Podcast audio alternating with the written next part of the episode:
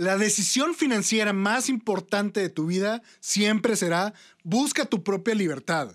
Y seguramente esto no tiene nada que ver con lo que otros asimilan como libertad financiera. La mayoría cuando escucha consigue tu propia libertad financiera, piensa instantáneamente en lograr un gran puntaje, en cómo vender el dólar gordo. Es decir, piensan en descubrir la siguiente gran acción que funcione como Apple o en invertirle al próximo Uber. La inmensa mayoría piensa tomar una decisión hasta que un negocio con el margen de Starbucks aparezca frente a ellos, casi como por error.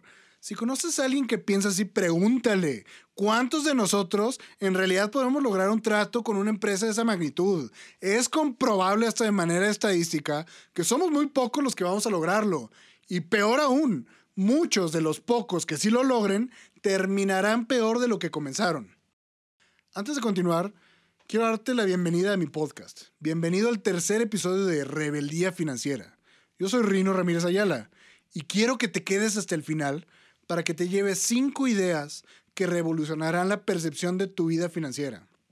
Así que, bienvenido a la rebelión. ¿Alguna vez, en un momento íntimo de reflexión, te has preguntado, ¿cuánto vale tu vida? ¿Vale solo por el dinero que puedes producir? ¿O hay algo más? Si en ti existe un llamado a rebelarte contra toda idea implantada sobre tu propósito, quédate. Si te hicieron creer que no eres más que tu trabajo, tu cuenta bancaria, lo que cargas de efectivo en la noche y no estás de acuerdo con lo establecido, entonces, bienvenido a Rebeldía Financiera. Únete a la rebelión. Una vez más, quisiera comenzar analizando el título de esta idea. Somos millonarios en potencia y luego cortarlo en cinco ideas revolucionarias para indagar más en el tema. Así que primero lo controversial. Somos millonarios. Una declaración así debería ser una falacia en automático, porque sabemos que es totalmente ambiguo. ¿A qué me refiero? Pues ser millonario puede significar algo totalmente distinto según el lugar del mundo donde se declare y de la divisa en cuestión. No lo digo por una parte romántica de que alguien puede declararse millonario en amor o millonario en suerte. No. Literalmente varía el impacto de un millón según su moneda. Por ejemplo, y sin ponerle nombre a nada para no clavarnos en política, pero hay un país latinoamericano en el que pues es muy bien sabido que un millón de sus monedas te alcanzan para una pieza de comida y ya está. ¿Cómo pasó eso? Pues el precio de su moneda es tan bajo que una unidad de su moneda no tiene suficiente valor percibido por el mercado, pues que ni siquiera te alcanza para el sustento básico. Tan es así que necesitas un millón de sus unidades de moneda para comprar una pieza de alimento. Entonces, si te paras en ese país y declaras millonario, quizás estás hablando de que puedas ir a disfrutar de una comida completa por ese día y no más. Caso contrario, si piensas en uno de los imperios más antiguos de Europa, tener un millón de sus monedas te hace un posible acreedor, un excelente pedazo de tierra y una edificación para vivir cómodamente. Por eso es tan ambiguo. Somos millonarios. Pues sí, puede ser. Pero el tema geopolítico puede arruinar por completo tu fortuna si no estás en el lugar y tiempo adecuado. Y luego está esta segunda parte que dice, en potencia. Ok, no somos millonarios. Al menos muchos de mi generación no lo son. No aún. Pero si pensamos a largo plazo, si nos salimos de nuestro nivel sesgado de percepción y vemos la película completa, si vemos la vida a largo plazo, veremos que pues por tus manos pasarán algunos millones. Si los utilizas bien, te armarás de un patrimonio digno. Si no, te quedarás con nada y tendrás la percepción de que jamás tuviste dinero, cuando en realidad somos millonarios en potencia. Definamos potencia una vez más, como en el primer episodio. La potencia es la cantidad de trabajo realizado en un intervalo de tiempo. Si recortamos tu vida al periodo laboral, entendemos que la potencia sería tu posibilidad de trabajar para generar un ingreso activo, que dependerá de tu energía, tu esfuerzo y tu creatividad para obtenerse.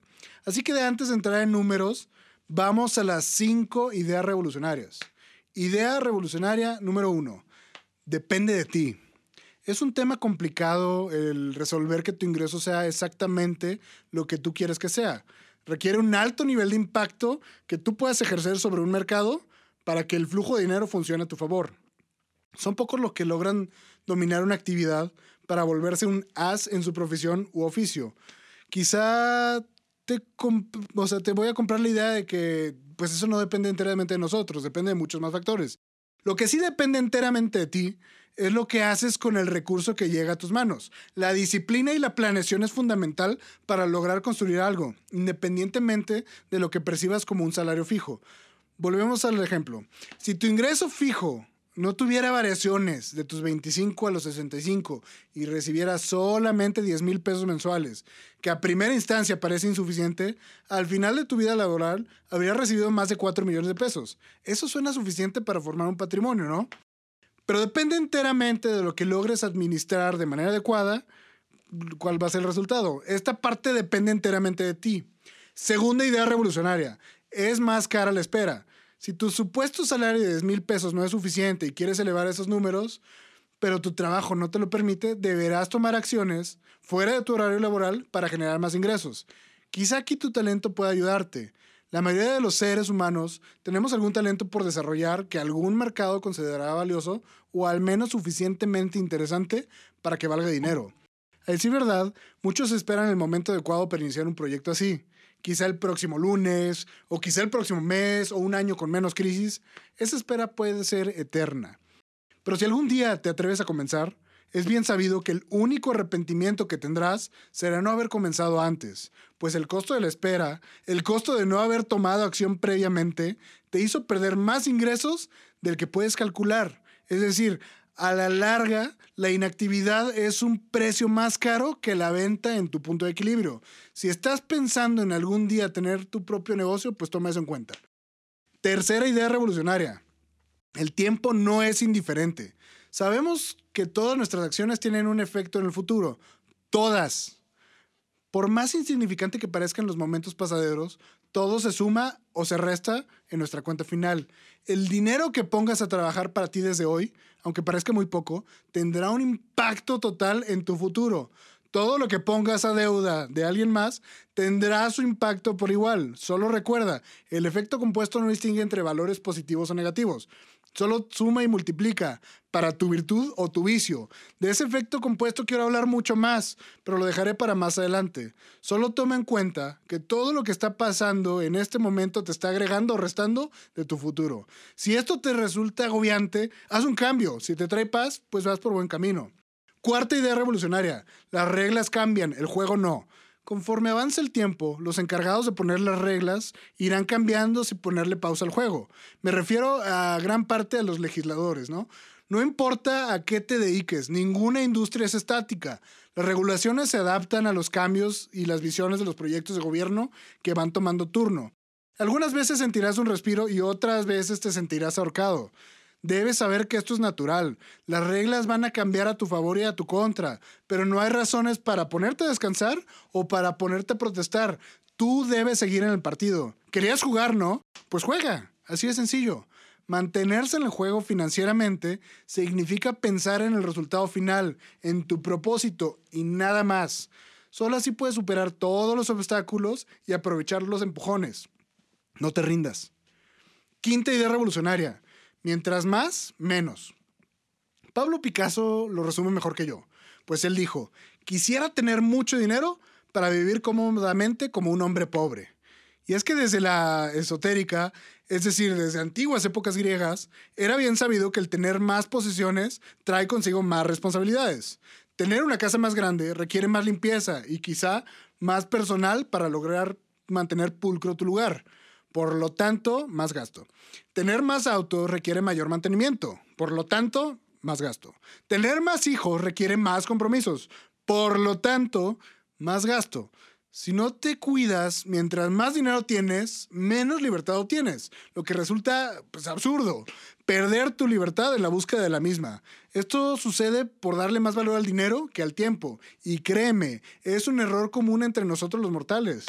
Volviendo a la visión de Pablo Picasso, Quisiera tener mucho dinero para tener mucho tiempo, no para tener muchas cosas. Es como le diría yo y, te invito a que lo medites un rato. Pues bien, eso es todo lo que quería compartirte el día de hoy. Te agradezco y auténticamente deseo que estas ideas hayan generado algo en ti, que te hayan servido al menos para cuestionarte. Ahora, te pido por favor que si te sirvió, me busques en mi Instagram como Rebeldía Financiera Me gustaría escucharte, me gustaría saber qué piensas, si estás de acuerdo, si crees que estoy equivocado o si habría algo que agregar. Los espero en mi siguiente episodio para compartirte cinco ideas revolucionarias para que cambie tu percepción financiera. Únete a la rebelión.